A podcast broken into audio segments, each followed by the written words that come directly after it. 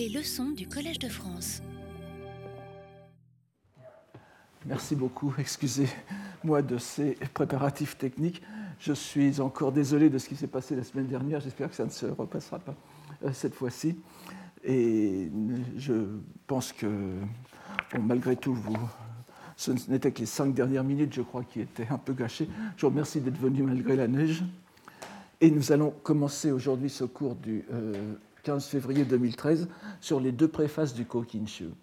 Euh, je, vais vous expliquer ce dont il en retourne. Nous allons aborder aujourd'hui le premier des 21 recueils impériaux. Je, vous donnerai le vocabulaire tout à l'heure. Donc, euh, Chokusenshu, n'est-ce pas L'un des textes fondateurs les plus importants de la civilisation japonaise. Texte fondateur, cette anthologie des poèmes de jadis et d'aujourd'hui, Kokinshu, qui est dans le titre, Koki Wakashu. Ce texte fondateur, donc, il est au moins à deux titres. Tout d'abord parce qu'il est le premier recueil poétique, cette anthologie est le premier recueil poétique ne présentant que des poèmes japonais, écrits en écriture syllabique cursive, donc en kana, en hiragana, mais aussi parce que les poèmes choisis, au nombre de 1111 ou 1110 selon les recensions, appartiennent tous au genre des tanka, enfin comme, qui est le, nom plus précis de, de waka, ou poèmes courts de 31 syllabes. Euh, disons, enfin, quand je dis tous, c'est presque tous, n'est-ce pas? Il y, a, quelques, une petite dizaine d'exceptions à, la fin, à la fin du recueil, mais ça ne nous concerne pas. Ici, on peut considérer donc qu'il y a 1000, 1100, 1100 tankas qui sont dans cette anthologie. Ces poèmes constitueront désormais un modèle définitif pour les anthologies suivantes, et aussi pour toute la haute poésie japonaise. Il faudra attendre la vogue du haikai, ou haiku à l'époque d'Edo, pour voir la prépondérance du tanka remise en question et l'époque moderne pour qu'il abandonne l'une de ses principales caractéristiques, qui est l'usage autant que possible exclusif du vocabulaire japonais. Nous en avions parlé l'an dernier. Entre le Xe et le XVe siècle, donc, l'histoire japonaise fut rythmée par la compilation de ces recueils officiels, parrainés par la plus haute autorité morale plutôt que politique, selon les époques, qu'était l'empereur. Il est intéressant de faire le parallèle en ce domaine avec la Chine.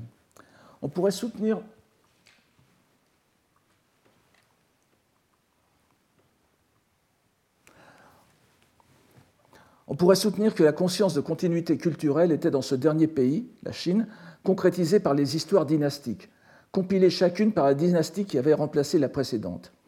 Il s'agissait en ce sens d'une continuité dans la, discontinuité, puisque, évidemment, euh, cela, saluait un, changement politique.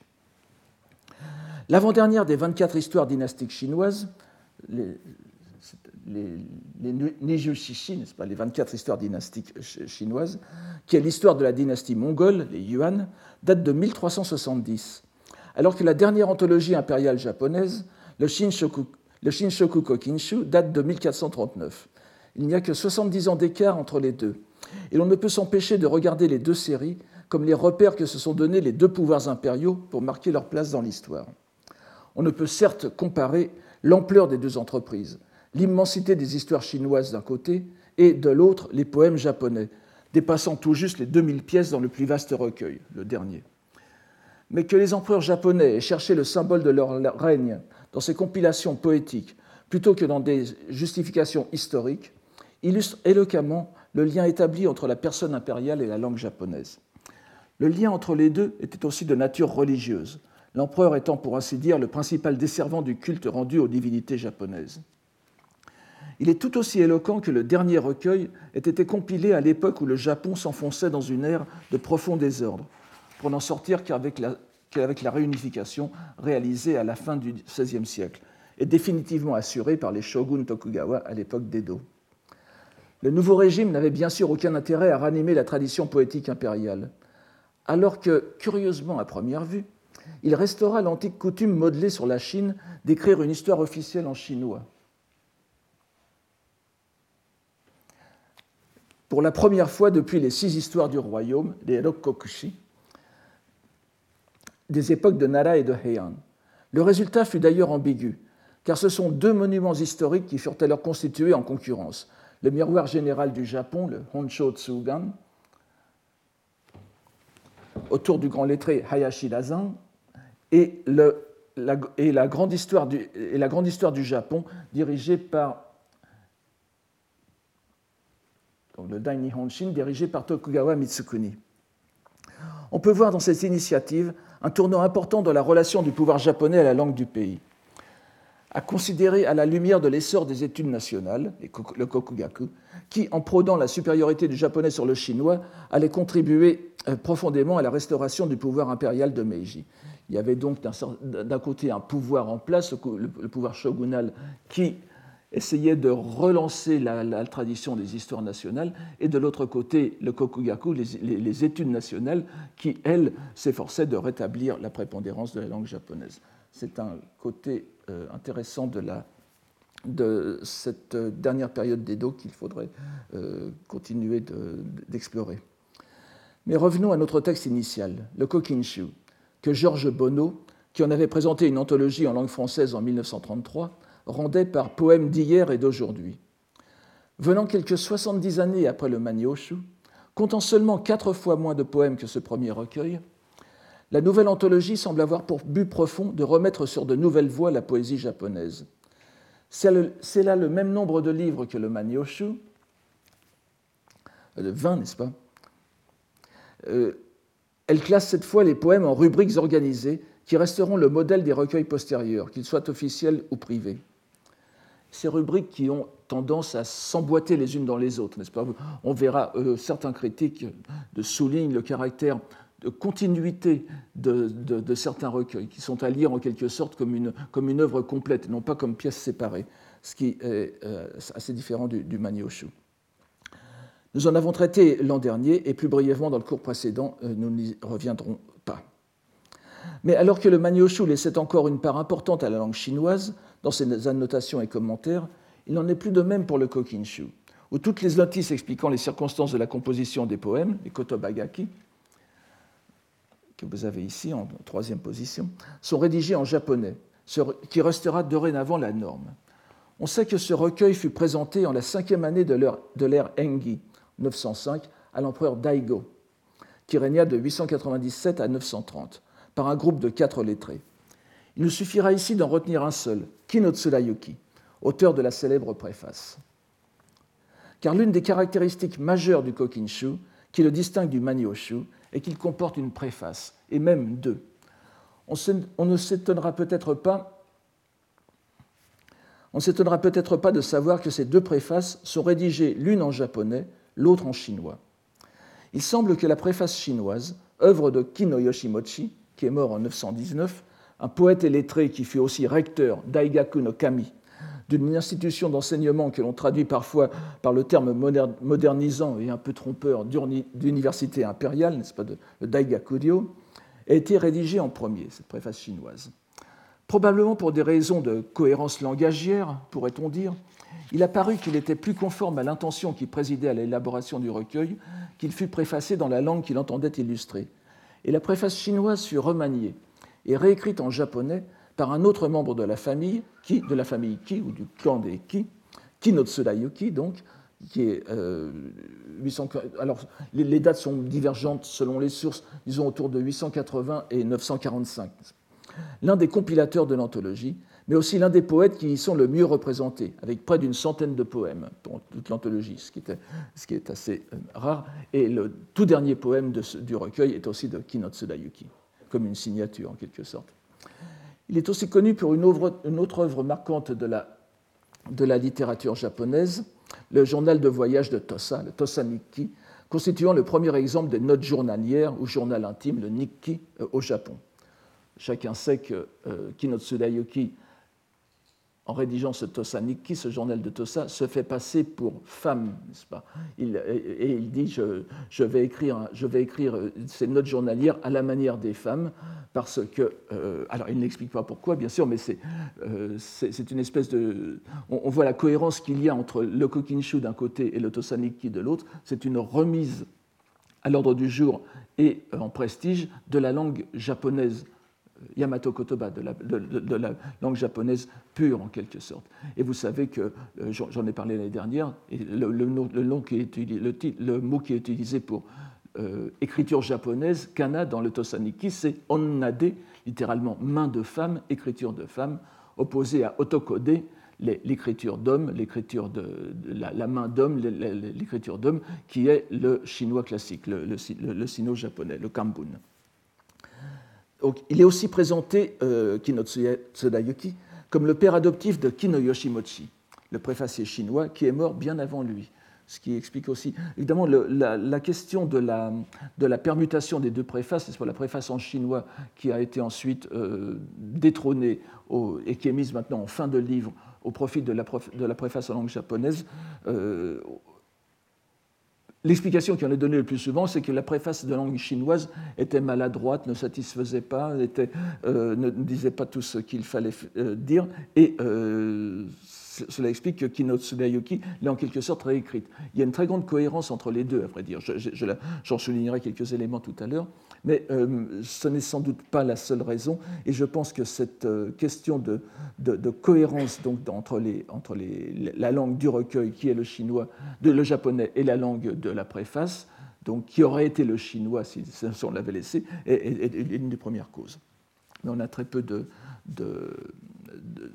d'éléments à ce sujet. L'un des grands éléments, quand même, c'est le fait que Kinotsuda Yuki ait été le promoteur de l'écriture féminine, en quelque sorte, puisque vous savez que Sotosaniki a donné, euh, a donné la, le, signe de, de l'ouverture de la littérature japonaise médiévale à l'écriture de femmes, puisque le, Japon est l'un des pays au monde où l'une des littératures au monde où la, place, la prépondérance des, des, femmes dans, dans, sa constitution est le plus, est le plus important, la plus importante.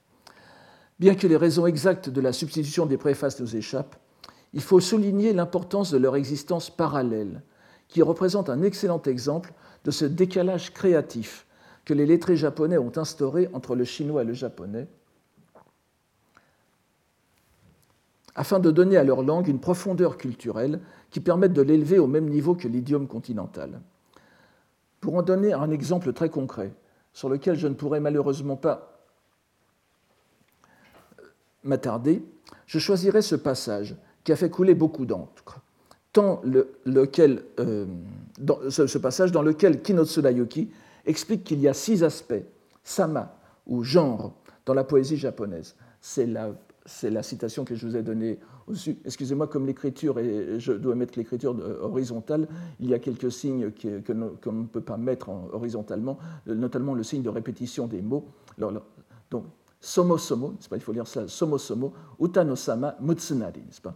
Donc, euh, donc n'est-ce pas, somo somo, ainsi donc, l'aspect, littéralement, l'aspect des, poèmes euh, euh, est, de, six. Il y a six aspects pour les poèmes japonais. En, alors, en ajoutant avec ce qui semble être, à cause de la particule de renforcement qu'il utilise dans sa phrase, un étonnement presque innocent, que je vous donne ici, n'est-ce pas? Il n'en est pas autrement dans la poésie chinoise. Kara no utanimo kakuzo arubeki. C'est une naïveté assez déconcertante, puisqu'idéalement, comme je vais vous le dire, ces, six genres sont d'abord des genres chinois. Et là, il, donne l'impression que ces, six genres existent dans la poésie japonaise, et tiens, chose bizarre, c'est aussi en chinois.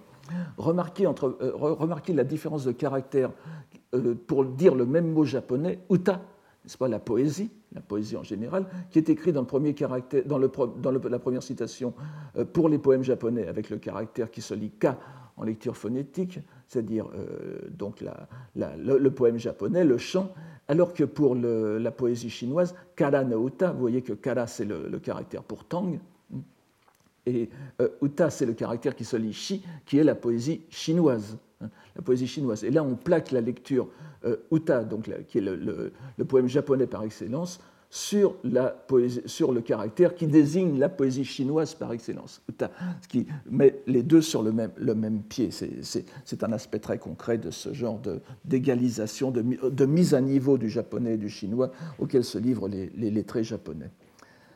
Donc il découvre innocemment ce parallélisme. Il s'ensuit un long passage où Tsudayuki va donner des exemples de ces six genres, genres qu'il nomme en japonais. Je vous, les mets euh, ici euh, plus, bas, n'est-ce pas? Yoshimochi, dans la préface chinoise, est encore plus direct. Il, dit le waka a six sens ou catégories.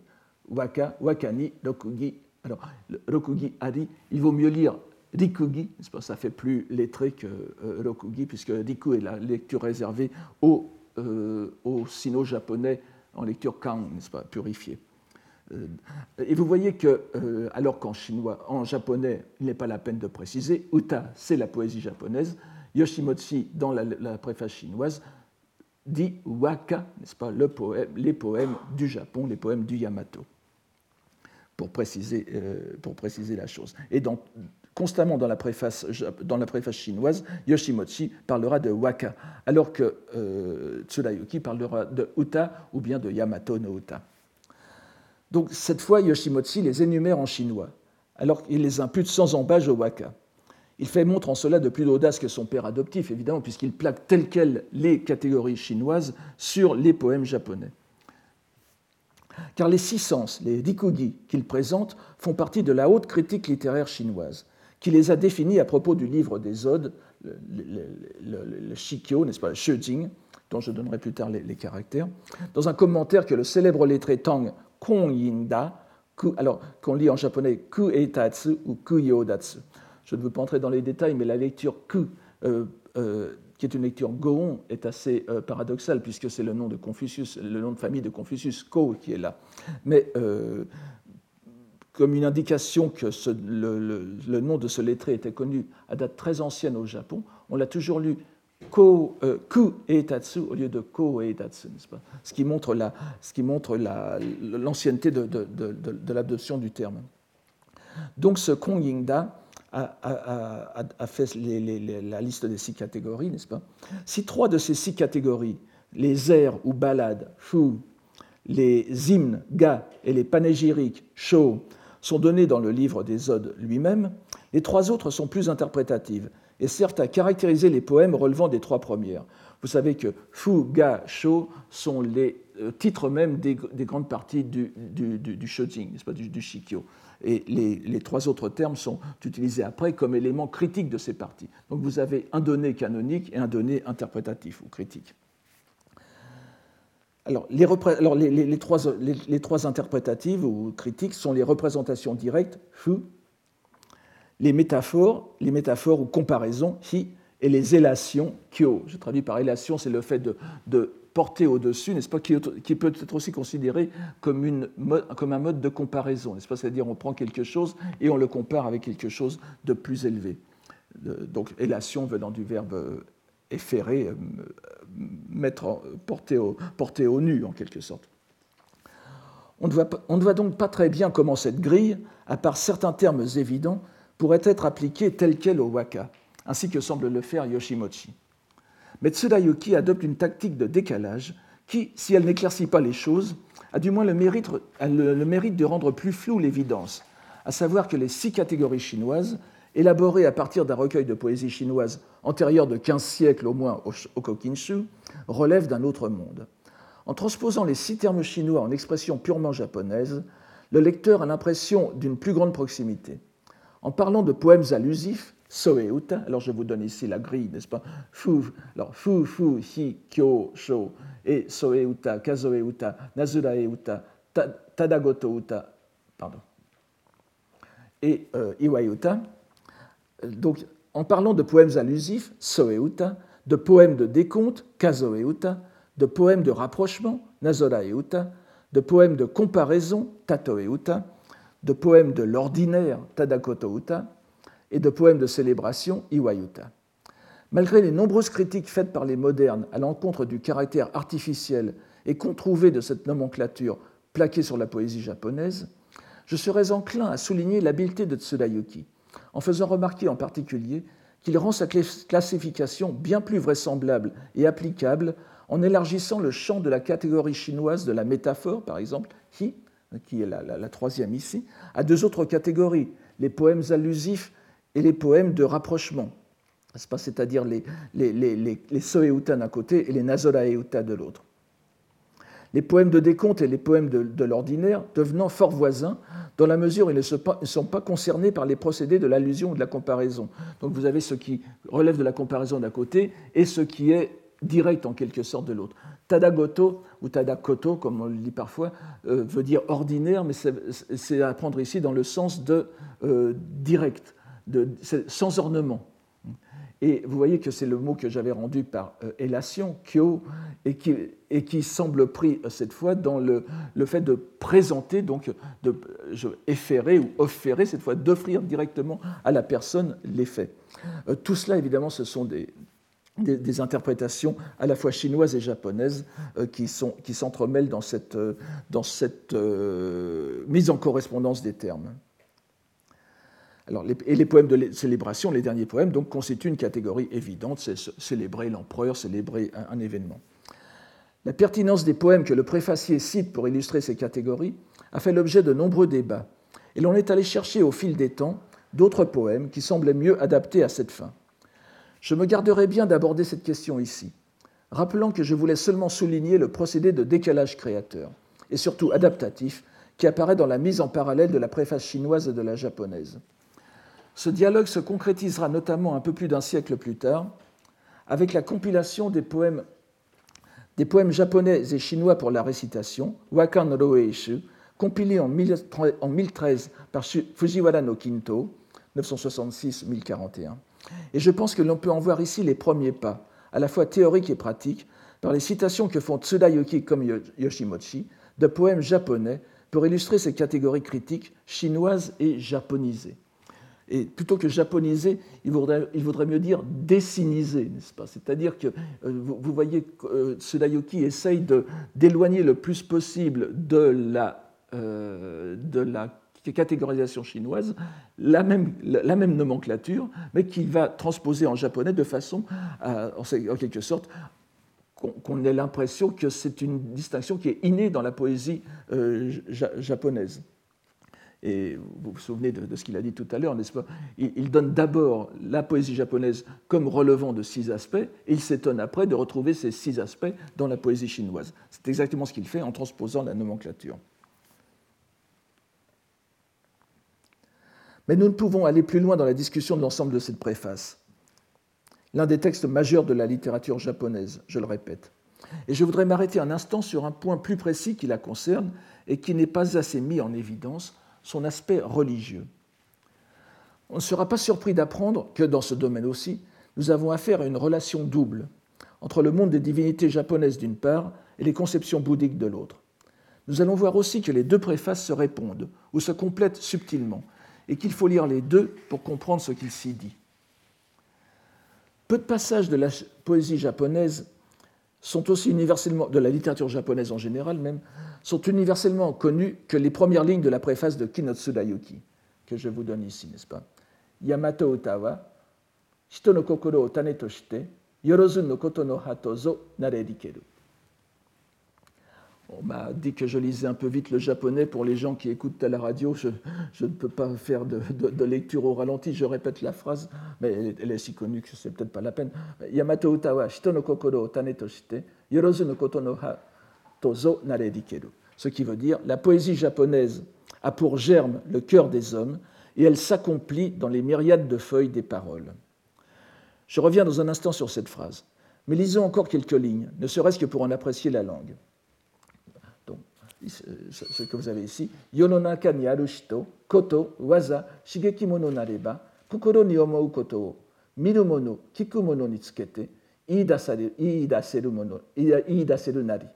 Hana ni naku uguisu, mizu ni sumu kawazu, no, kawazu no koe o kikeba, ikitoshi ikeru mono, izureka uta o yomazarikeru. Je ne vais pas la relire, ça fait un peu long quand même. Chez les gens de ce monde, alors, je, donne une, traduction euh, enfin, qui, je, l'espère, ne, soit pas trop maladroite du point de vue français, mais euh, qui, essaye de, suivre les mots le, plus possible. Chez les gens de ce monde, où surabonde l'activité, ce qu'ils pensent en leur cœur, selon ce qu'ils voient et entendent, s'expriment en mots. C'est i-ida-selunari, s'expriment en mots. La fauvette qui chante parmi les fleurs, la grenouille en sa demeure aquatique quand on, entend leur voix de tout ce qu'il vit, de tout ce qui vit, est-il être qui ne compose son chant? Vous vous, vous étonnez peut-être que je traduise Uguisu par euh, fauvette plutôt que rossignol, qui est la traduction euh, standard, mais j'ai déjà expliqué l'année dernière que ça ne correspond pas du tout à un rossignol. On peut, vous pouvez toujours le traduire par rossignol par convention littéraire, mais ce n'est pas tout à fait ça. Je ne suis pas ornithologue par ailleurs et je ne pourrais aller plus loin dans, cette, dans, la, dans l'identification exacte du genre et de l'espèce. Mais arrêtons-nous tout d'abord sur ce paragraphe. Quoique charmant, il semble bien anodin d'aspect. Les derniers mots nous faisant songer à un Charles d'Orléans japonais.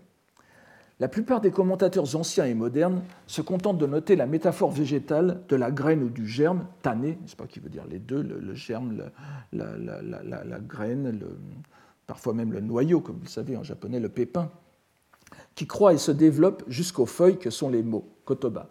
Il n'est pas la peine de répéter cette métaphore inscrite dans la langue japonaise. Les, mots en japonais, kotoba, c'est littéralement kotonoha, les feuilles des mots. Une métaphore qui n'existe pas, semble-t-il, en, en chinois. Mais peut-on s'arrêter là?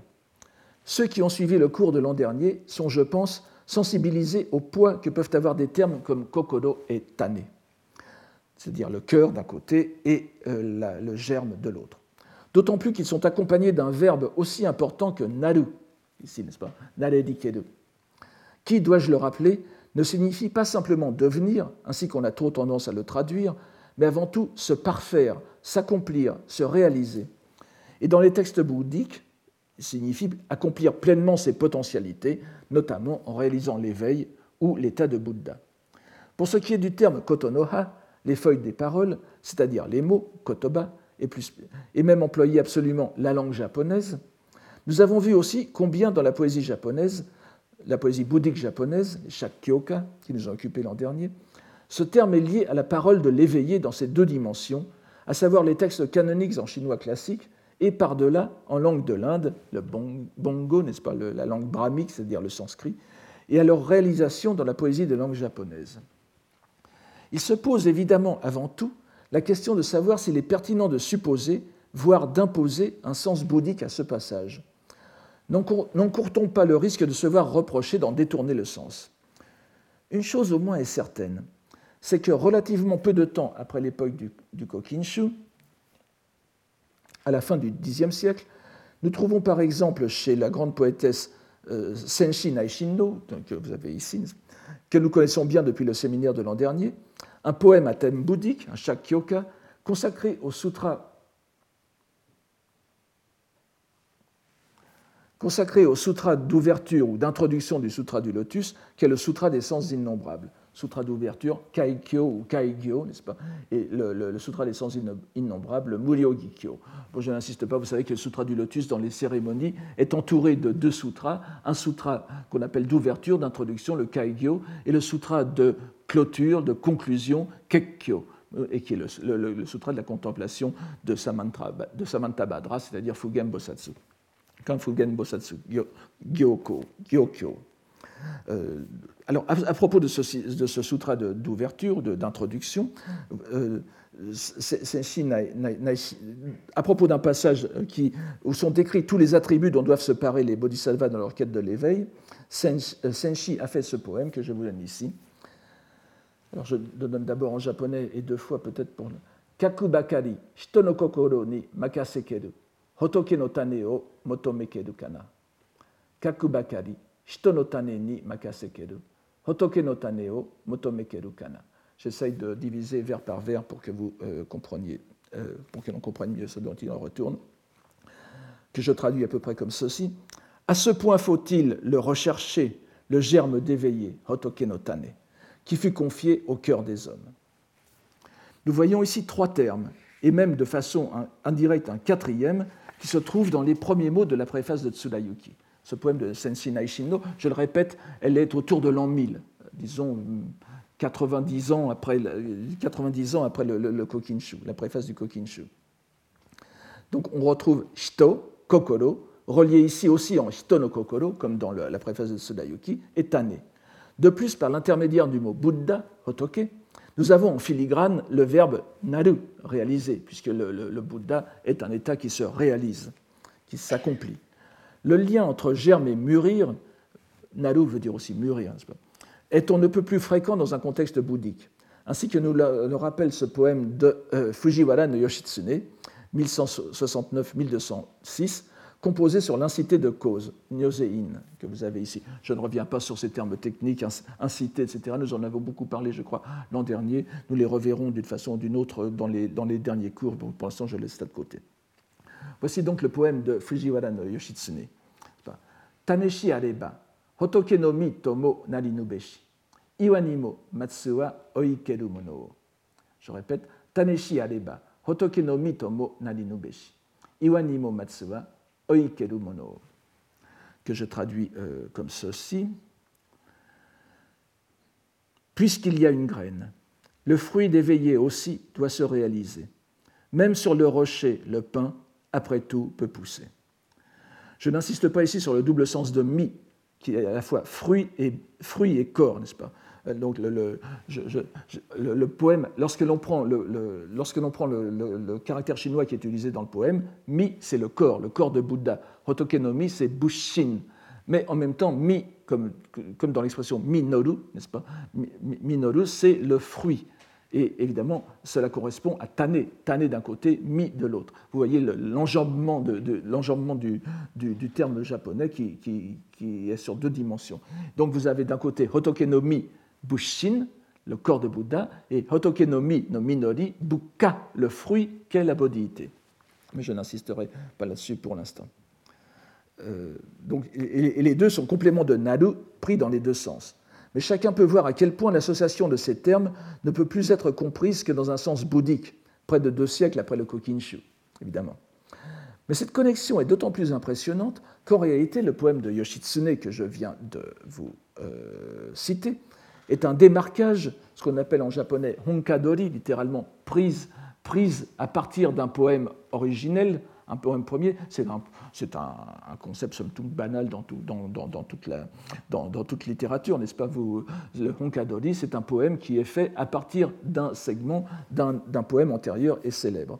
Or, ce Honkadori, euh, vient, ce, ce, Honka, disons le poème originel, vient précisément de ce même Kokinshu. C'est un poème du Kokinshu qui est pris par Yoshitsune. Et ce poème, je vous le donne ici, et vous voyez qu'il commence de la même façon. Taneshi areba, iwanimo matsu wa oi nikeri. Koyoshi koiba, awazara meyamo. Donc, taneshi areba, iwanimo matsu wa oi nikeri. Koyoshi koiba, awazara meyamo. C'est le poème 512 euh, du Kokinshu et qui est dans la, qui, euh, qui est en plus dans la, rubrique amoureuse, n'est-ce pas, les amours, koi. Et je vous le traduis. Puisqu'il y a un germe, même au rocher le pain peut un jour pousser. Puisque d'amour je l'aime, ne la rencontrerai-je point? Donc, vous voyez que l'utilisation d'un côté, c'est puisqu'il y a une graine, puisqu'il y a une graine, le fruit d'éveillé doit se réaliser, même parce que le rocher pousse, sur le pain. Ici, puisqu'il y a un germe ou puisqu'il y a une graine, même au rocher, le pain peut un jour pousser. Et le résultat, c'est euh, cet amour va croître jusqu'à la rencontre. Aou, euh, veut dire rencontrer en japonais, rencontrer au sens, euh, au sens presque, je dirais presque biblique de connaître, c'est-à-dire, c'est-à-dire euh, nouer des rapports, de, des, rapports amoureux entre, entre, un homme et une femme, n'est-ce pas? Donc c'est un, un, mot à prendre au sens fort. Donc c'est la réalisation de, de, son, de son amour, et de l'autre côté, c'est la réalisation de l'état de Bouddha qui est pris dans cette, dans, dans, un, ça part du même, de, la même image avec des résultats assez différents. Donc cette pièce appartient à la rubrique amour du Kokinshu, je le répète, mais Yoshitsune presque deux siècles plus tard, ne fait rien de surprenant en la détournant dans un sens bouddhique. La question initiale, à partir donc de ces, premiers mots de la préface de, Kinotsuda Yuki, n'est-ce pas? Kokoro Tane Naru. La question initiale demeure cependant, malgré ces indices. N'allons-nous pas trop loin en soupçonnant une tonalité bouddhique à ces premières lignes de la préface? Nous avons en tout cas démontré une chose, c'est que les poètes postérieurs, dès le milieu de la période de Heian, ne pourront pas la lire, cette préface, sans y ressentir un écho immédiat de leurs préoccupations les plus profondes. Et nous en verrons maintes nouvelles preuves dans les prochains cours. Mais cela ne suffit bien sûr pas à convaincre un esprit honnête et quelque peu critique. Il va falloir alors nous tourner vers la préface en langue chinoise de Kinoyoshi Mochi pourrait découvrir un élément qu'il nous restera après à apprécier. En voici les premières phrases qui correspondent au passage en japonais que nous venons de lire. Malheureusement, je vois que l'heure tourne, je ne pourrai pas vous lire euh, tout. Euh, je, vous, donne, euh, je, vous, donne, je vous donne ici l'essentiel, n'est-ce pas, de, en, traduction. Donc voici les premières, les, premières phases, de la préface chinoise. Le waka en vérité, je traduis en vérité par le soleil initial, n'est-ce pas, qui est un mot de, de, démarrage en quelque sorte. Le waka en vérité prend racine dans la terre du cœur et déploie ses fleurs en la forêt des mots. Les hommes en ce monde ne peuvent rester sans agir. Leurs pensées changent aisément. Chagrin et plaisir se succèdent. Leurs sentiments naissent de l'esprit et s'expriment en forme poétique par les paroles. C'est ainsi que ceux qui sont à l'aise ont la voix joyeuse, ceux qui ont du ressentiment ont de tristes complaintes. Il est alors possible de relater ce que l'on a en soi et d'épancher son indignation, voire sa rancœur, nous voyons très bien comment chaque proposition du texte chinois correspond à une proposition du texte japonais, mais aussi comment Tsudayuki décale son énoncé pour l'entraîner le plus loin du contexte chinois. Ce passage en lui-même est lui-même en réalité très largement un démarquage de la grande préface du livre des Odes, dont j'ai parlé tout à l'heure. On gagnerait aussi beaucoup pour en apprécier le chemin déjà fort long qu'il avait euh, parcouru au Japon, à le rapprocher de la préface du petit chef-d'œuvre religieux et littéraire euh, que le grand moine Ku Kai, que je vous donne ici, avait, encore tout jeune, rédigé en chinois classique, avant de le réécrire dans sa maturité sous le titre de la convergence des trois enseignements, le Sango Shiiki. Le fait que Tsudayuki ait décidé, afin de parfaire sa métaphore, en l'accordant à la langue japonaise, de remplacer par Tané. Oh, excusez-moi, je vais devoir revenir en arrière sans doute.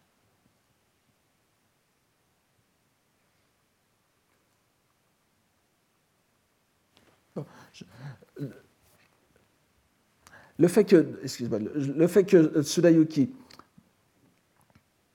ait décidé, pour parfaire sa métaphore, de remplacer par tané, germe, graine, le caractère chinois kon, né, racine, qu'utilise Yoshimotsi est, fort intéressant. Vous, avez remarqué, donc, le, le, waka prend racine dans la terre du cœur. Donc, à la série chinoise Racine, terre du cœur, forêt des mots, se superpose la série japonaise Germe, cœur, feuille des mots. Et je rappelle que le mot chinois, le caractère chinois utilisé pour mot ici, c'est shi, shirin, n'est-ce pas? La forêt des mots. Se, lirait en japonais kotoba no hayashi. C'est-à-dire que le shi qui est un mot très chinois pour désigner le mot, rarement désigné, euh, utilisé en japonais tel quel, est en, réalité, lorsqu'on le, lit en, kundoku, en lecture explicative japonaise, un rappel du kotoba. Donc, à cette série se superpose la série japonaise cœur, germe, cœur, feuille des mots. Donc, racine, terre du cœur, forêt des mots, germe, cœur, feuille des mots. Bien évidemment appelé par le dernier composé japonais, qui ne se retrouve pas tel quel en chinois, sauf qu'il est dissimulé. Or, alors que pour dire le cœur, en gardant le rythme de six caractères, on aurait pu imaginer d'autres termes, soit par exemple Shinju, Kokoro no Naka, etc. Yoshimochi, en choisissant le composé terre du cœur, Shinji, on peut le dire Shinchi ou Shinji, littéralement Kokoro no Chi, se place sans ambiguïté dans l'univers langagier du bouddhisme. Ce terme est en effet bouddhique, comme le remarquent d'ailleurs les commentateurs japonais modernes. Il a plusieurs sens, Shinji.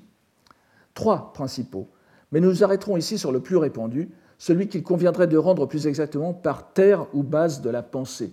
Et là, je ne vais pas euh, entrer dans les détails, mais vous savez bien que le mot de kokoro, le mot japonais de kokoro, comme j'en ai parlé l'année dernière, est en réalité la, base d'une pyramide, ou, plutôt la pointe d'une pyramide, sous laquelle s'empile une quantité de sens bouddhiques, chinois et indiens. Kokoro traduit à la fois des termes chinois et des termes sanscrits, et euh, reprend dans son, dans, son, dans son état final japonais toute une, couche, euh, toute, une série de couches de, de, sens qui, qui, sont, euh, ici, qui, sont, ici, à décomposer. Parce que ce n'est pas seulement le cœur, c'est la pensée en général, le mouvement de la pensée. Et la pensée dans le, dans le, système bouddhique, n'est-ce pas, c'est la base de, la pratique. c'est en réalité euh, l'essentiel à la fois du pratiquant et de la vision du monde du pratiquant. Et vous savez très bien que dans les, les, les, écoles, les écoles chinoises et japonaises, vous avez une sorte d'idéalisme absolu qui fait que le monde n'est autre que le reflet de la pensée, ce qui se traduirait en japonais par kokoro. C'est un terme très important dans la doctrine bouddhique, puisqu'il y désigne, entre autres, les différents niveaux de conscience, les 42 ou 52, que franchissent les, bodhisattvas dans leur pratique. On les rendrait en ce cas par le pluriel en français. Mais il peut aussi avoir un sens plus général et désigner la pensée comme support de la pratique assurant le progrès vers l'éveil. Je n'aurai pas ici le temps de vous donner ne serait-ce qu'un bref aperçu de la place de ce terme fondamental dans les textes bouddhiques. Mais je voudrais rappeler au moins cette citation de la grande somme de quiétude et de contemplation, le Makashika, que je vous donne ici, dans cette, euh, euh, citation, la pensée, fixe comme la terre, est immuable. Kokoro no sadamaru koto, ugokasube karazu. En, utilisant ce terme de terre du cœur, donc dans sa préface chinoise, Yoshimochi, qui vivait, rappelons-le, à une époque où les doctrines du Tendai qui, se fondent, qui se fondent sur cette grande somme de quiétude et de contemplation. Les doctrines du Tendai étaient largement diffusées dans la noblesse japonaise, voulaient certes parler du cœur humain comme siège des émotions, le sens premier du kokoro japonais, mais en le couvrant sous le composé chinois, ils le replacent dans l'édifice scolastique bouddhique, ce qui fait que les lecteurs de la préface japonaise, lorsqu'ils retrouvent une autre connexion bouddhique familière dans la série Germe, cœur, parole, ne font pas de contresens, ils sont même invités à le faire par le choix des mots de la préface chinoise. Mais à la lumière de ce terme, le mot de racine utilisé par Yoshimochi prend une nouvelle nuance que l'on ne peut pas ignorer non plus. Racine utilisée par Yoshimochi alors que euh, Tsudayoki utilise le, germe, n'est-ce pas? Comme traduction du sanskrit indriya, le sino-japonais kon, ou ne, racine donc, désigne en effet les cinq organes et facultés sensorielles, à laquelle on ajoute aussi la faculté mentale. Ces facultés sensorielles sont les responsables des changements produits dans la pensée par la perception du monde extérieur, et donc de l'acte par excellence, le karma. Si l'on se réfère au passage de Yoshimochi cité tout à l'heure, on voit que ce sens s'accorde tout à fait à l'évocation des changements et mutations de la pensée dans la phrase qui suit la première et qui est paraphrasée de façon plus concrète encore dans la préface japonaise. Vous voyez donc en réalité que ce con, au sens de faculté sensorielle, est la base sur laquelle s'opèrent les perceptions de la nature énumérées par les deux préfaciers. Et on se retrouve encore dans un contexte bouddhique. J'ajouterai un dernier élément que l'on ne remarque généralement pas comme trace d'une dimension bouddhique, tant le terme est d'usage commun. Il s'agit de la locution en ce monde, apparaissant sous la forme Yononaka ni Arushito dans le texte japonais et comme Shito no Yoni Aru dans la version chinoise. On, l'a ici euh, dans l'avant-dernier point, n'est-ce pas? Or, dans cette langue, en chinois, la locution zaise, dans le sens de en ce monde, en ce monde phénoménal, soumis aux vicissitudes, est presque invariablement bouddhique.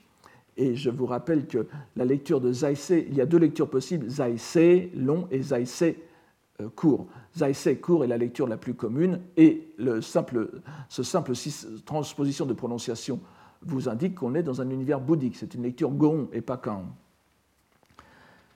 Elle n'apparaît en tout cas qu'après l'apparition du bouddhisme en Chine, car auparavant, la locution semblait plutôt correspondre à une idée que l'on rendrait en français par être aux affaires, en parlant d'un souverain. C'est au sens de euh, le, monde, euh, le monde comme objet politique du souverain. Consciemment ou non, Yoshimochi, en l'utilisant sans nul doute pour rendre l'expression japonaise Yononaka qu'il avait en tête, elle-même bien sûr correspondant en japonais bouddhique à l'idée de l'impermanence du, monde. Yononaka ni Arushitobito, n'est-ce pas, c'est vraiment dans ce monde impermanent. Ce n'est pas la peine de revenir là-dessus. si vous avez lu des, textes japonais, vous le savez. Se situe un peu plus fermement donc dans un arrière-plan bouddhiste. L'interaction entre les deux textes nous met ainsi en présence d'une riche association d'idées bouddhiques, dont je pense pouvoir dire à présent qu'elle est indéniable.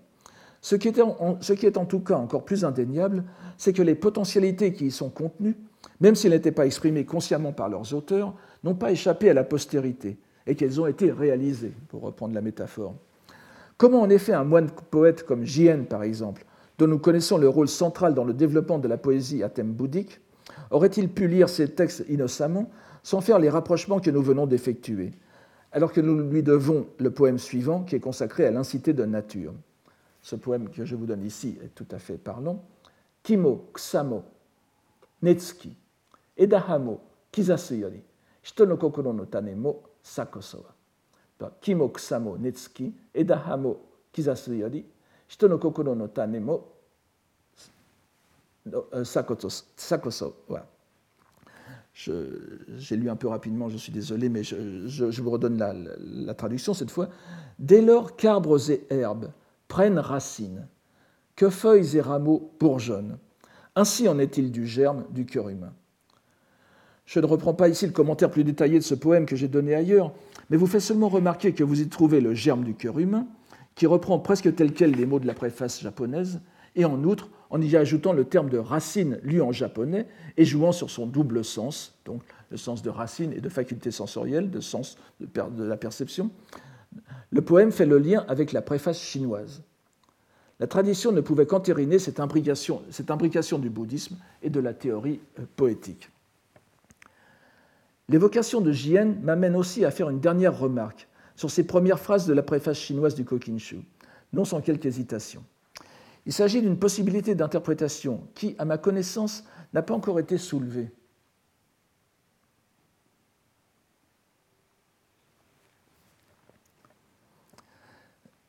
mais qui expliquerait l'acception particulière que prend un terme japonais bien connu par ailleurs dans les textes de certains poètes.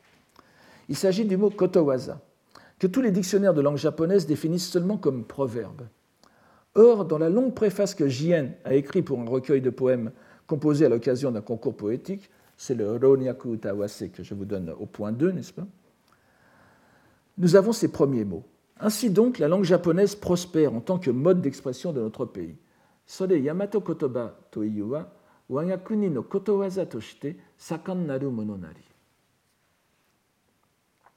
Le terme rendu ici par mode d'expression n'est autre que kotowaza. Quelques paragraphes plus bas, le même mot est repris. Puisqu'il s'agit du mode d'expression de notre pays, Wanyakuni no kotowaza, c'est par la seule voie de la poésie japonaise que, doit, que doit se réaliser la voie de Bouddha. Vous voyez que le kotowaza, donc japonais, euh, mène à la, à la, réalisation de la voie et l'éveil de Bouddha. Butsudo, Hotoke no Michi veut dire les choses, les deux choses en même temps, la voie et l'éveil on voit que dans ce contexte, le mot kotowaza doit être pris non pas au sens de proverbe, mais dans le sens euh, littéral de ces deux composantes, koto et waza, c'est-à-dire littéralement acte de langage. Cette interprétation est soutenue par le fait que dans le même texte, Jien prend plusieurs fois koto au sens de langue ou parole, dans l'expression plutôt rare Yamato Goto, équivalent à Yamato Kotoba pour dire langue du Japon. Yamato Goto est employé euh, volontiers par JN dans ses textes en prose. C'est un, c'est un usage assez unique qui me semble, enfin pour l'instant je ne l'ai rencontré que chez JN. Chose intéressante, le même terme de kotowaza sera utilisé dans la même acception et dans un même contexte par le moine Jikkai, que je vous donne ici, compilateur du de Yakuwa Wakashu, trois siècles plus tard, aux, alentours de 1500, n'est-ce pas?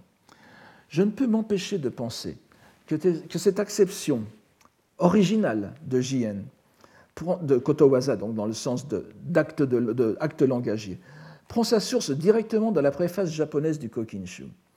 En effet, le membre de phrase que nous avons traduit par, euh, que nous avons traduit par chez les gens de ce monde où surabonde l'activité, que je vous rappelle ici, euh, Yononaka ni arushito, koto waza shigeki mono nareba. Koto waza. Euh, séparé comprend bien le terme kotowaza, qui s'entend à l'évidence littéralement ici comme koto et waza, c'est-à-dire presque faits et gestes, n'est-ce pas? Koto, les faits, et euh, waza, les, les, modes, les modes opératoires. Vous savez que waza est le terme aussi qui correspond à karma. Euh, il, se lit go, il peut se lire go avec le caractère chinois go, n'est-ce pas? Et euh, rappelons que koto veut dire le fait, la chose, la chose abstraite, mais veut dire aussi la parole. Dans les manuscrits anciens, la séparation des deux mots, dans tous les textes modernes, vous avez koto, un petit point, waza. Mais dans les manuscrits anciens, la séparation des deux mots n'est bien sûr marquée par aucun signe, à la différence des éditions modernes. et, c'est le plus souvent écrit en, hiragana et pas en caractère chinois. Vous avez parfois, maintenant, on vous, donne les caractères chinois koto avec j et waza avec go ou gyo, mais euh, dans, les, manuscrits anciens que j'ai regardés, euh, c'est toujours écrit en hiragana koto waza. Donc, euh, les, deux termes koto waza, et koto waza s'écrivent exactement de la même façon. On peut donc se demander raisonnablement si Jien, en recourant à cette acception, rare d'un terme par ailleurs assez banal, ne fait pas consciemment écho à la préface du Kokinshu, sentiment qui est appuyé par le fait que la locution sakan nari, que je vous ai donné tout à l'heure, wayakuni no kotowaza toshite sakan naru mono nari, est très proche du sens de l'adjectif shigeshi, qu'on retrouve dans le, dans le texte du, du, du Kokinshu, kotowaza shigeki mono nareba.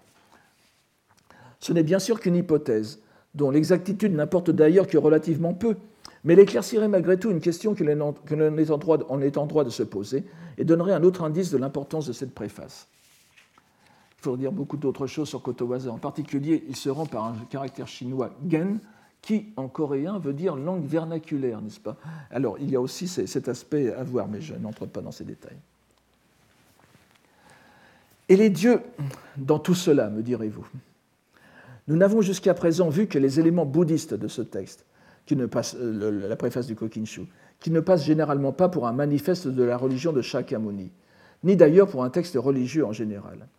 Et pourtant, les dieux surviennent immédiatement après les trois premières phrases que nous venons de lire. Le texte se poursuit en effet ainsi. Je vous donne le, texte ici. Je, vais le lire très rapidement. Et, malheureusement pour les auditeurs.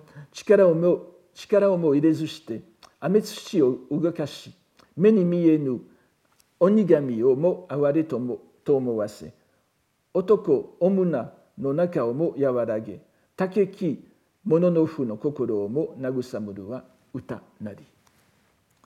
Que je traduis ainsi. Ce qui, sans recours à l'effort ou à la force, chikara, remue ciel et terre, ugokashi, je, le traduis aussi plus fortement, n'est-ce pas? Ce qui, sans recours à l'effort, remue ciel et terre, inspire la pitié aux esprits invisibles, adoucit les rapports entre et femmes, apaise le cœur des farouches guerriers, c'est la poésie.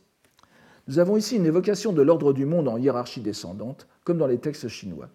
Les commentateurs semblent s'accorder à reconnaître que ciel et terre, ici, Ametsuchi, est une sorte de métonymie pour les dieux du ciel et de la terre, Amatsukami et Kunitsukami, dont nous avons parlé la dernière fois.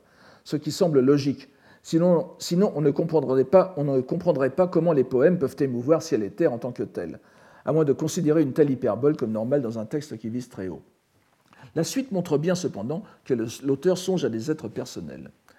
Le terme que nous rendons ici par esprit est le japonais onigami,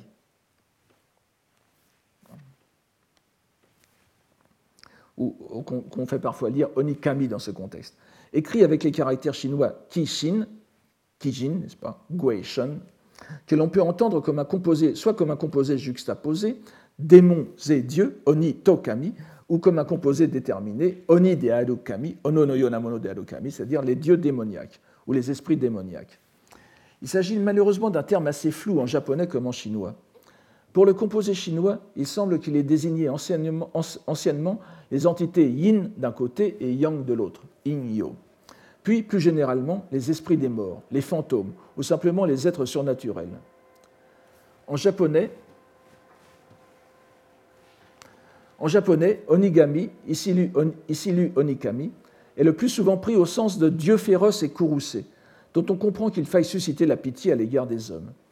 Les commentateurs, de la grande série la plus, récente de littérature classique japonaise, le Shin Nihon Kotenbungaku Taike, notent que la phrase esprit invisible pourrait provenir du Huainanzi Enanji, texte encyclopédique chinois du IIe siècle avant Jésus-Christ, très influencé par le taoïsme, et qui a été étudié au Japon dès l'époque de Nara, ce qui rendrait le sens d'esprit des morts plus probable à l'origine, malgré le fait que les Japonais tentent à l'interpréter comme Dieu farouche.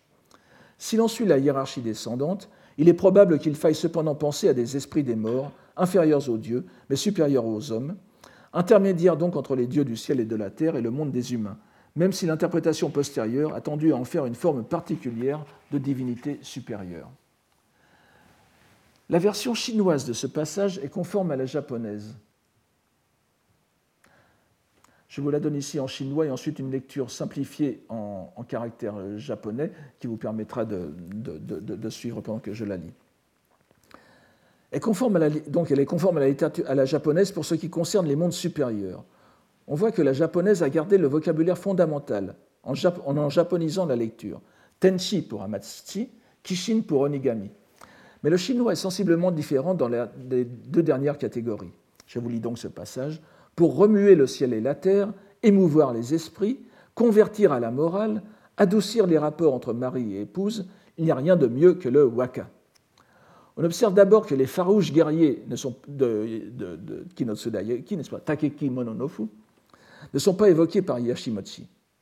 Par respect des convenances lettrées à la chinoise, sans doute, qui font, comme chacun sait, peu de cas du métier des armes, et qu'ensuite les liens entre hommes et femmes sont ici resserrés dans le cadre du mariage. Les commentateurs nous expliquent que ces quatre propositions viennent toutes des commentaires, chinois du livre des Odes. Et vous voyez, donc, si vous faites la comparaison entre les deux, vous voyez à quel point euh, l'a japonisé.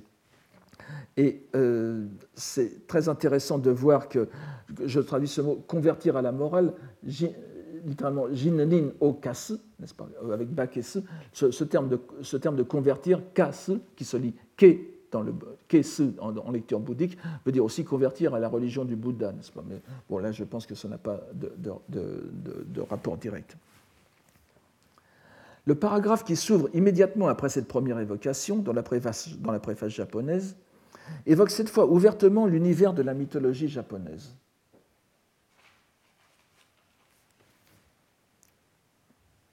telle que nous la connaissons d'après les deux livres historiques anciens, le Kojiki et le Nihon Shoki.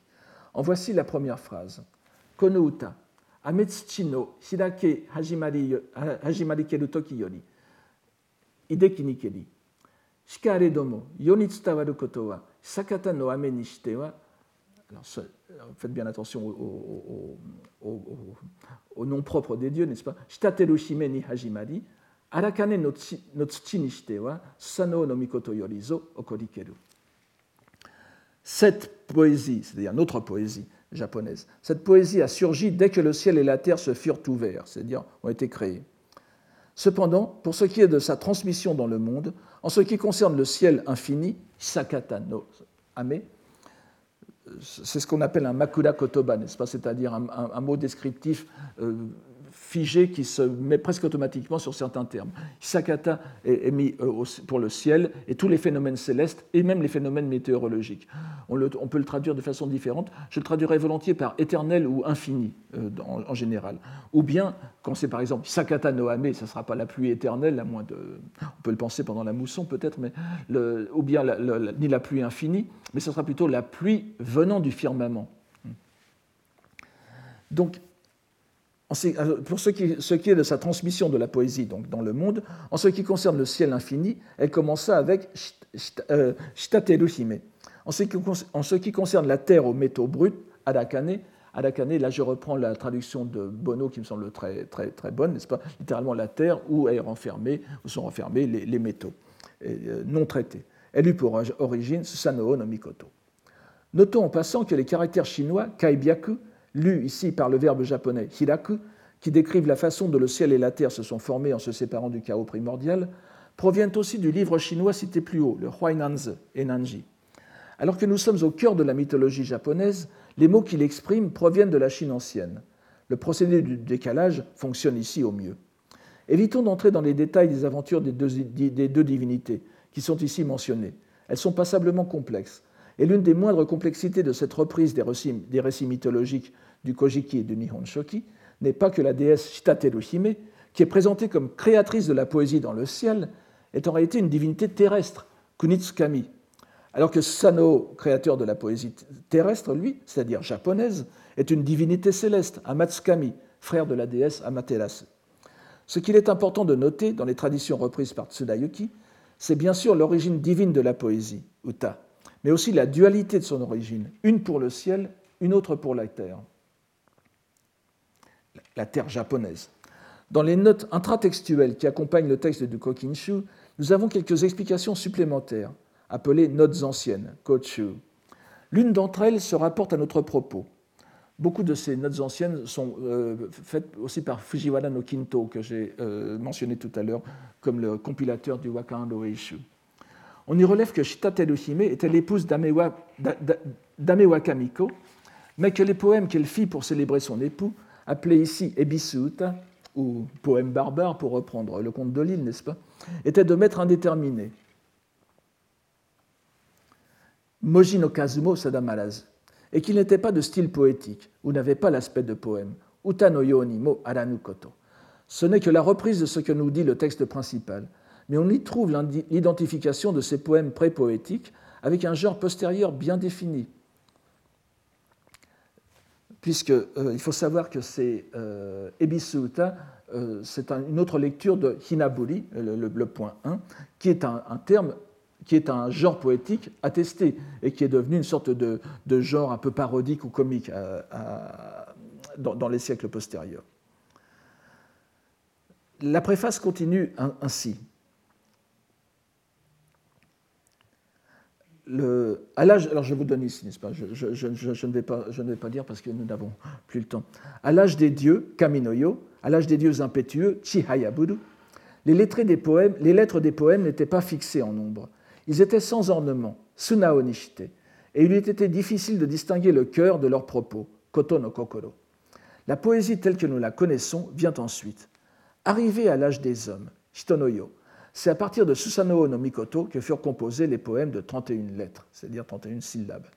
Nous avons ici une note, ancienne qui rappelle ce célèbre poème que je vous ai déjà donné l'an dernier. Je ne vais pas le relire en japonais. de toute façon, ce n'est pas un poème très, euh, euh, très, très brillant littéralement, euh, littérairement du point de vue littéraire. Là où s'élèvent huit nuées, en Izumo, une octuple haie pour y confiner ma femme. Une octuple haie j'ai bâti. Cette octuple haie, vous voyez. La préface en langue chinoise est plus succincte. Ah, je vous donne ici là. Donc vous avez le, poème chinois ici, pas? Bon. Yakumotatsu Izumo. Yaegaki tsumakomeni. Yaegaki tsukudoso. Sono yaegomi. Sono yaegaki. Je vous donne ici la préface chinoise, qui est plus succincte. Que les fauvettes au printemps chantent parmi les fleurs, que les cigales à l'automne chantent dans les arbres. Même s'il n'est pas modulé, chacun déploie son chant. Que les êtres en aient tous un, c'est la loi de la nature. Jinen no kotowari, jinen no Vous pourrez traduire aussi par c'est une loi de la spontanéité. Mais pendant les sept générations de l'âge des dieux, les temps étant élémentaires, et le caractère élémentaire chi que vous avez ici se lit sunao, n'est-ce pas? Peut, se lire élu sunao dans la lecture japonaise que l'on donne. C'est-à-dire qu'il répond exactement au sunao de la préface euh, japonaise et les hommes, les temps étant élémentaires, étaient élémentaires et les hommes simples. On ne distinguait pas sentiments et désirs. On ne composait donc pas encore de waka. Ce n'est que lorsque Susanoo no Mikoto arriva au pays d'Izumo que fut composé pour la première fois en 31 lettres, c'est-à-dire le waka classique. Les deux préfaces s'accordent sur l'origine divine du waka, bien que la chinoise ne fasse pas d'allusion au hinaburi et ses poèmes barbares, dont un mauvais esprit pourrait soutenir qu'il est à la fois plus ancien et plus divin que le waka mais on comprend que visant la sobriété, Yoshimochi ne l'est pas mentionné. Je l'ai déjà dit, la préface de Tsudayoki est très riche. L'expliquer en détail serait la, la matière d'une année de cours, surtout si l'on voulait examiner de près la façon dont elle répond à celle en chinois de Yoshimochi. J'ai simplement voulu montrer ici comment les deux préfaces se répondaient et comment le décalage effectué par Tsudayoki dans sa transposition japonaise était emblématique de ce dialogue à l'intérieur même de la civilisation japonaise. Non pas de deux cultures, ce dialogue, mais de deux langues, dont le but ultime était la formation par dérivation, pourrait-on dire, d'une culture différenciée. Je pense aussi avoir montré que l'on ne pouvait pas ignorer l'ombre de la pensée bouddhique, qui se devine derrière certains termes importants malgré leur apparence anodine. Nous verrons au prochain cours, en abordant une série de poèmes de ce recueil, que ce rapport entre les deux dimensions religieuses de la culture japonaise se retrouvera dans leur, expression concrète, c'est-à-dire littéraire. Je vous remercie et en m'excusant encore une fois, vous pourriez m'excuser pour ma maladresse dans la manipulation de cet engin. Retrouvez tous les contenus du Collège de France sur www.colège-2-france.fr.